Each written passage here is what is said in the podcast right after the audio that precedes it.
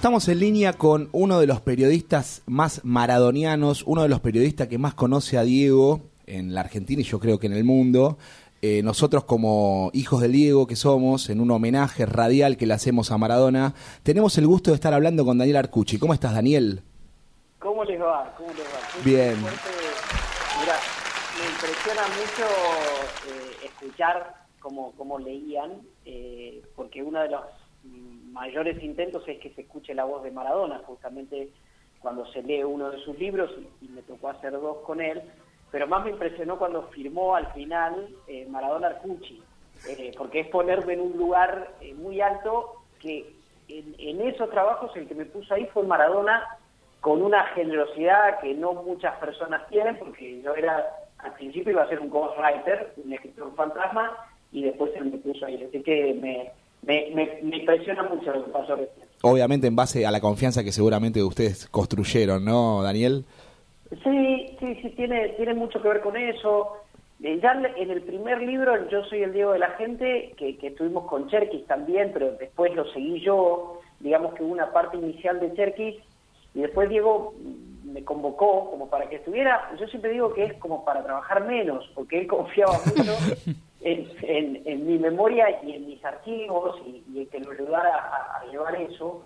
Y después el trabajo en aquel fue más, si se quiere, con esto que les contaba recién, de, de, transcribir la voz de Maradona. Yo decía, no va a ser creíble un libro si está escrito, eh, redactado por justamente un redactor, un escritor. Tiene que ser Maradona hablando. Maradona tiene un idioma propio, tiene un lenguaje muy particular y bueno, en aquel trabajo mucho sobre eso. Y el segundo ya fue más abiertamente la decisión de Diego de, que yo fuera parte, primero porque no firmaba el contrato hasta que yo no arreglara, y, la verdad yo soy muy malo negociando, y cuando me llamaron de la editorial sudamericana, le dije, si es así, porque estaba Maradona esperando para firmar a que yo arreglara, digo, mira, si es así, lo hago por un peso, por la millonada, obviamente estuvo más cerca de un peso que de una millonada.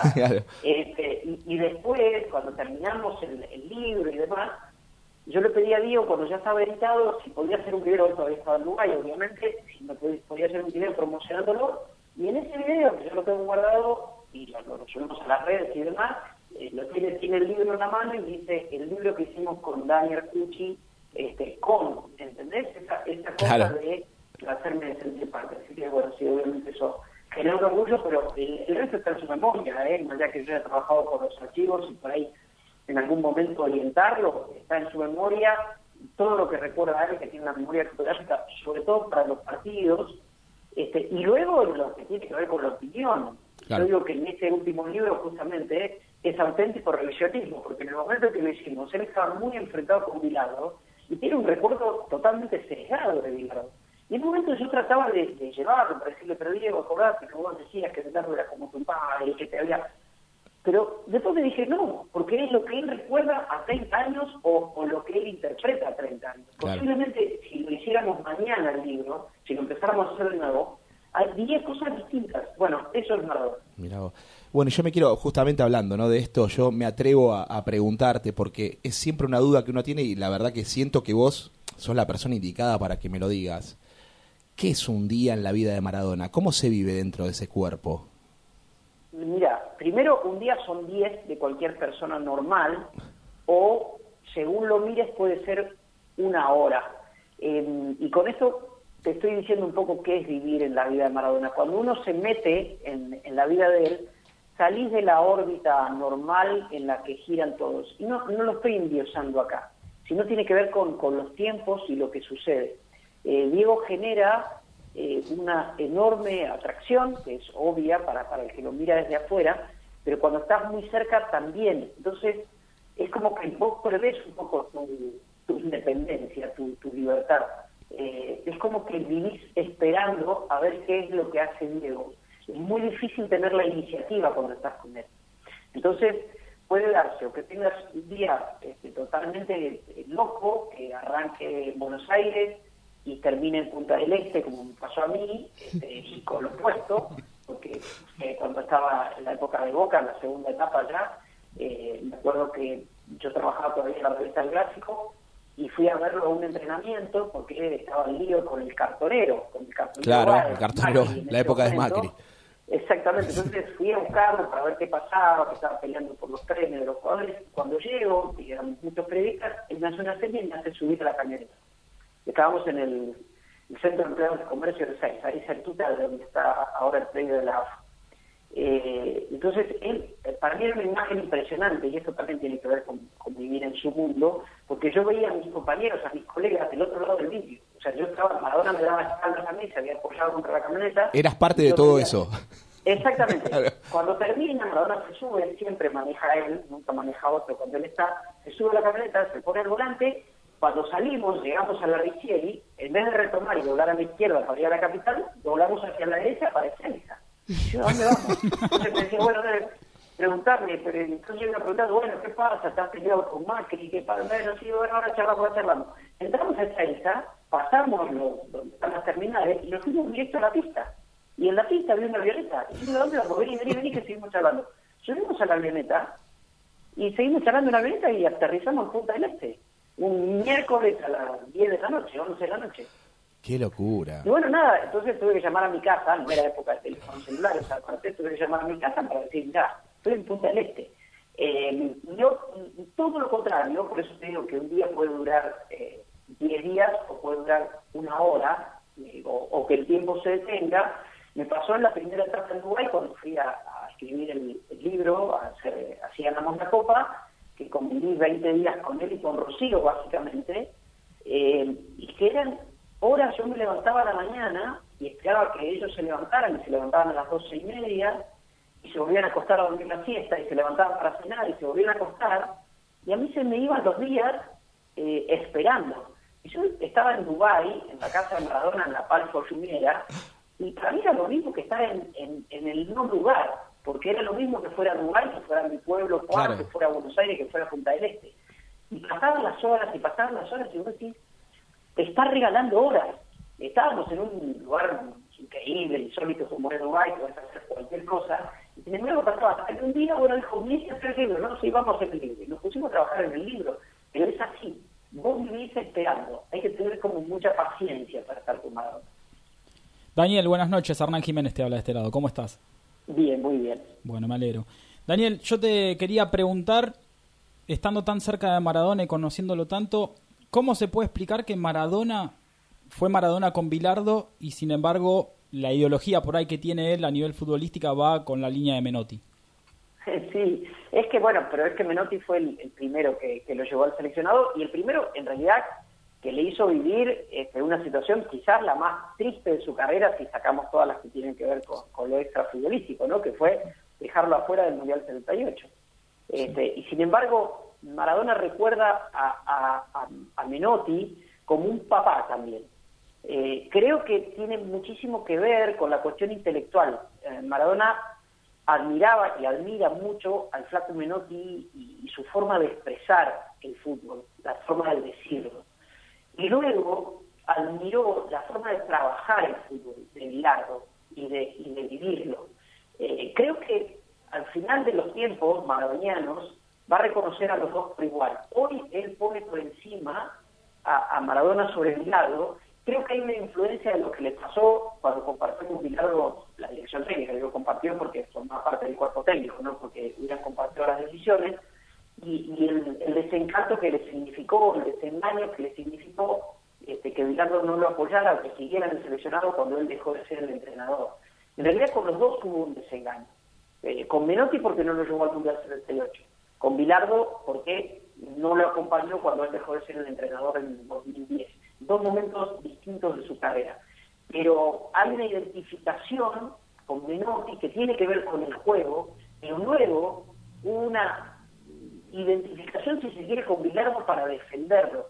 Maradona siempre fue más grande en la adversidad. Creo que eso es una característica totalmente distintiva de Maradona. Las carencias y la adversidad sacaban lo mejor de él, al punto de que cuando no estaba en un ambiente de carencias o de adversidad, se lo inventaba. Se inventaba un enemigo, alguien con quien enojarse para sacar este, lo, mejor de él. Y creo que toda la etapa de Milardo fue real, eh, la adversidad, sobre todo por las críticas, Entonces fue como, como levantar una bandera. Siempre la cuestión de la, de la rebeldía, por de algún modo.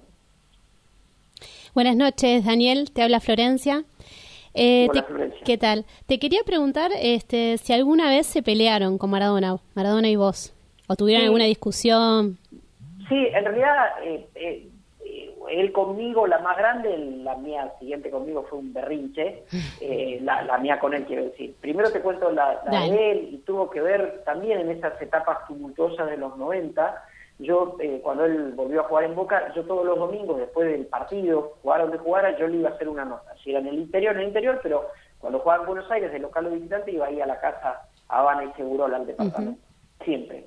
un día, Diego no estaba nada bien eh, por ahí recuerda un partido contra estudiantes de La Plata, eh, se había hasta afeitado las cejas en un momento, era un momento de, Diego, y, me confiesa que se iba a ir a Suiza a una clínica de, rehabilitación, ¿no? no de rehabilitación por adicciones, sino una rehabilitación más de, de, cuestión de salud en general, y porfa. Y, me cuenta porque quería como, como limpiarse de algún modo, ¿no? Entonces me dice, pero no lo digas, bueno, entonces yo cuando llego al gráfico, cuando vuelvo por la nota, digo, mire, pasa esto, yo no lo voy a escribir, este, voy a escribir solo que ese va a ser un tratamiento y demás. Y en esa época eh, estaba la costumbre de que el director de la revista Alto Proyecto hablaba con Víctor Hugo Morales, el programa Competencia, que era el más escuchado el lunes a la noche, contando lo que el gráfico traía esa semana, salía en Buenos Aires el lunes por la noche. Miren, a ustedes que son más chicos les estoy hablando de la prehistoria del periodismo. A mí no tanto, ¿eh? No somos nosotros, nosotros somos del 80. Ah, bueno, bueno, me, encanta entonces, pero saben que, gráfico era lo que hoy es la Obvio. Eran los lunes, eran los lunes a la noche. Exactamente, los lunes a la noche en Buenos Aires, el martes eh, el conurbano, el miércoles, jueves en el interior del país, pero era lo más leído, lo más buscado, y era como que se esperaba. Y entonces algo vendía el gráfico, por decirlo de algún modo. Sí. Y ya en esa época se competía con, con Olé y demás. Entonces dice, bueno, Mercucci va a contar toda la verdad del viaje de Maradona a Suiza. Le dice a Víctor Hugo. Diego lo escucha y se enoja mucho y me hacen, se enoja bastante al punto que mucho tiempo después, en octubre, yo, primero que me costaba contar, después de eso él estuvo bastante tiempo yendo y viniendo, que, que no terminaba de jugar nunca, y lo llamo para, para su cumpleaños y, me atiende eh, Lito Pinto, que era otro periodista que estaba mucho con Diego, sí. que todos los colegas entre nosotros, entonces le digo, este, pasármelo que lo, quiero saludar por el cumpleaños. Entonces yo escucho que Lito le dice, Diego, te quieren saludar. ¿Quién es? Pregunta Diego. Y Lito le dice, Dani Artucci. Y escucho que Diego dice, decirle que le devuelva la cara al perro. es, una de las expresiones maravillosas como se te escapó la tortuga, claro. todas las Bueno, después pasó muchísimo tiempo de eso, pero muchísimo, hasta que hasta que, nada, pude reencontrarme con él y como los reencuentros con Maradona eran como si no hubiera pasado nada en el momento que te encontrabas en persona. Y creo que ya yo ya no estaba en el gráfico, ya estaba en el Mundial de, de Francia por la Nación y él fue para comentar el partido y demás, y nos encontramos en Marsella, y bueno, nunca más. Y, mi violencia tuvo que ver con una nota que no fue, también más o menos, en realidad esa fue antes, eh, Diego estaba muy peleado con el gráfico, pero antes de eso fue. Pero me daba notas a mí como que yo tenía que siempre decir, citar a otro periodista, como que le hablaban de hablaban. Y estábamos en Punta del Este preparando la, el regreso, y me acuerdo que me iba a dar la nota de, la reconciliación con el gráfico, Y el mismo día que me la iba a dar, que estaba muy cerca del fin de semana, el gráfico cerraba los domingos, y un periodista de Clarín, Julio Chapeta, que no había estado en las dos semanas que habíamos hecho todo el seguimiento de Maradona, y Diego, que tenía una debilidad por, por Julio, y que aparte quería contar lo que estaba haciendo, porque se estaba poniendo realmente bien, dice, Dani, le, contesto dos preguntas a Julio y después hacemos la y yo dije, esto no va a estar bien, porque conozco a Maradona. Y le dije a Julio, Julio, por favor, que sean dos preguntas nada Julio dice, sí, sí. Le hice una nota de una hora y pico. Típico, cuando terminó la nota, Diego se levanta y dice, bueno, vamos a comer, gente, Dani, dejábamos la nota para otro día, ¿no? Dejábamos.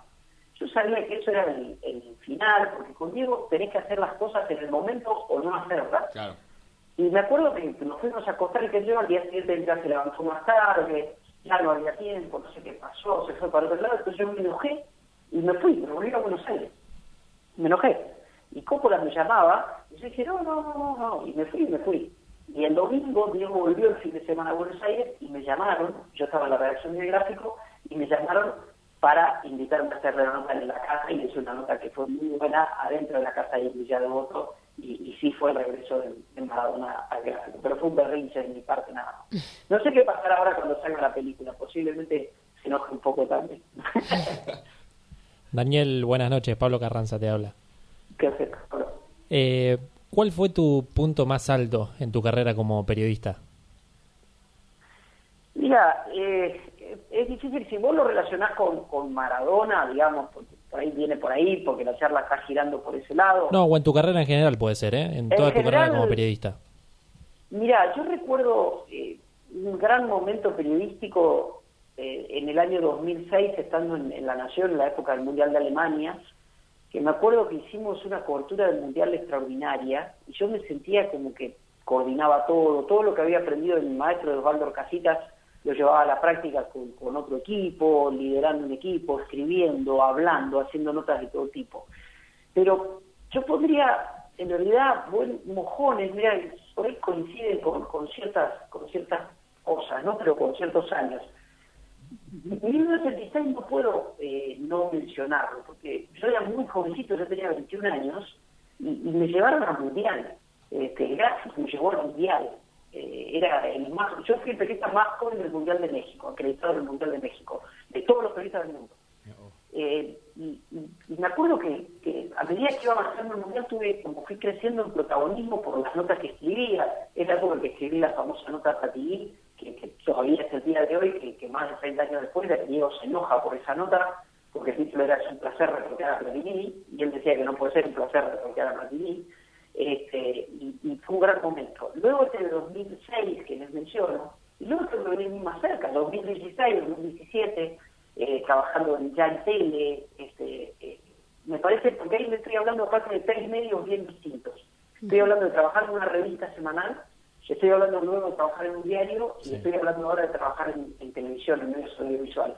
Así que yo haría como una especie de, de hilo conductor, como si fuera un hilo de Twitter tan de moda, en- entre esas tres etapas para, para marcar buenos momentos profesionales. Y Daniel, me decías que en el 2006 la, la cobertura del Mundial fue muy buena. ¿Crees que fue el hecho que terminó de coronar capaz el premio que recibiste en 2007, el premio Conex de Platino? Mira, mira vos, no, no lo había relacionado. Puede ser, puede ser, porque fue como eh, liderar otra cosa. Aparte eran ya los primeros tiempos de, las- de los sitios web, todavía no, la- no lanzados. Eso explotaría cuatro años después en el, en el Mundial de, de Sudáfrica. Eh, pero, pero sí, puede ser, porque eh, lo- la importancia que yo le di a ese premio en su momento fue que eh, premiaba 10 años. Entonces no era una cuestión como, como fugaz, de, por ahí un momento, de una pegada, sino ya más lo que tiene que ver con, con, una, con una trayectoria. Este, entonces sí, creo que tiene que ver un poco eso con lo hecho en, en la escuela, que también fue en la revista Gráfico, eh, y, y luego llevarlo como a la universidad, que fue el diario, no por, por prestigio, ¿eh? sino por, por, por cambios, por como enriquecimiento desde lo profesional, desde lo intelectual. Sí, sí puede tener, puede tener que ver con eso, debería debería coronarlo con algún Fierro ahora, alguna cosa así, ¿no? Para completar la, la tríada. Eh, yo, Daniel, bueno, te quiero traer un poco, bueno, de los 80 hoy, eh, Sí. y bueno, ya para ir cerrando y agradeciéndote por tu generosidad con nosotros. Yo te quiero preguntar porque hubo un encuentro que fue este año que fue el encuentro entre Messi y Menotti. Vos habías hecho un paralelismo entre Messi y Menotti y el encuentro en su momento entre Menotti y Maradona. Este, ¿cómo, cómo, cómo, ¿Cómo generaste ese, ese ambiente? ¿Cómo, cómo, ¿Por dónde lo llevas vos para, para poder trazar un paralelismo entre, entre lo que fueron los dos encuentros? A mí me encantan las comparaciones. ¿Vieron que Sí. está la expresión en este lugar común, las comparaciones son odiosas? Sí. Yo digo que las comparaciones son odiosas cuando hay prejuicio de por medio, cuando hay, cuando hay ganas de destruir. Eh, yo creo que la comparación entre Maradona y Messi es fascinante, eh, porque son tan diferentes eh, y los dos son argentinos que creo que eh, solo uniéndolos podés sacar una, una especie de, haciendo un clon de, lo que es la, argentinidad. Creo que, Diego representa la argentinidad, si se quiere, más absoluta. Entonces, en, en esa búsqueda permanente de paralelismo, de comparaciones, de efemérides, de coincidencias y de diferencias, fue que se me ocurrió esto que fue medio así, te digo, eh, bien de inspiración a la mañana. Yo tengo un estudio acá en mi casa que está en una especie de altillo donde tengo todo el archivo de Maradona y todo el archivo periodístico con el que puedo contar, y estaba ahí a la mañana, y, y recuerdo que dije, me puse a buscar las fechas, me puse a buscar, empecé por las fechas de nacimiento de Menotti, de Maradona y de Messi. A relacionar. Eh, a relacionar, Claro. empecé a buscar cuándo lo conoció y cómo Maradona, eh, perdón, Maradona a Menotti, y cuándo era el día que iba a conocer Messi a Menotti. Me parece impresionante que Menotti no conociera a Messi. Eh, y me parece impresionante que Menotti estuviera en el mismo lugar que hace 40 años, que refundando el seleccionado argentino. Entonces, me pareció que los paralelismos eran varios, porque tenían que ver con ellos tres, pero aparte tenía que ver con la historia del seleccionado argentino. Y dejaba un mensaje preocupante, si se quiere, porque aquella vez Menotti, refundador del seleccionado argentino, estoy hablando de 1977, el año en el que debutó Maradona en el seleccionado, eh, estaba viendo el nacimiento de quien iba a ser el mejor futbolista del mundo.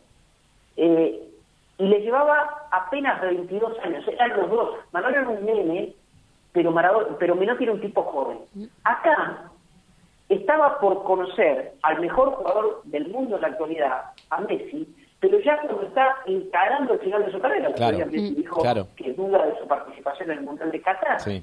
Y se llevan más de 40 años, tiene 80 años eh, Menotti. Yo decía, es simbólico esto para el seleccionado. Es mucho más difícil la tarea de refundación hoy, por la propia edad de Menotti, por la edad de Messi, que aquella tarea de refundación que Menotti ya había comenzado. Bueno, uní todas esas cosas, me lo fui anotando, me fui anotando la fecha de nacimiento, la edad que tenían, las circunstancias también.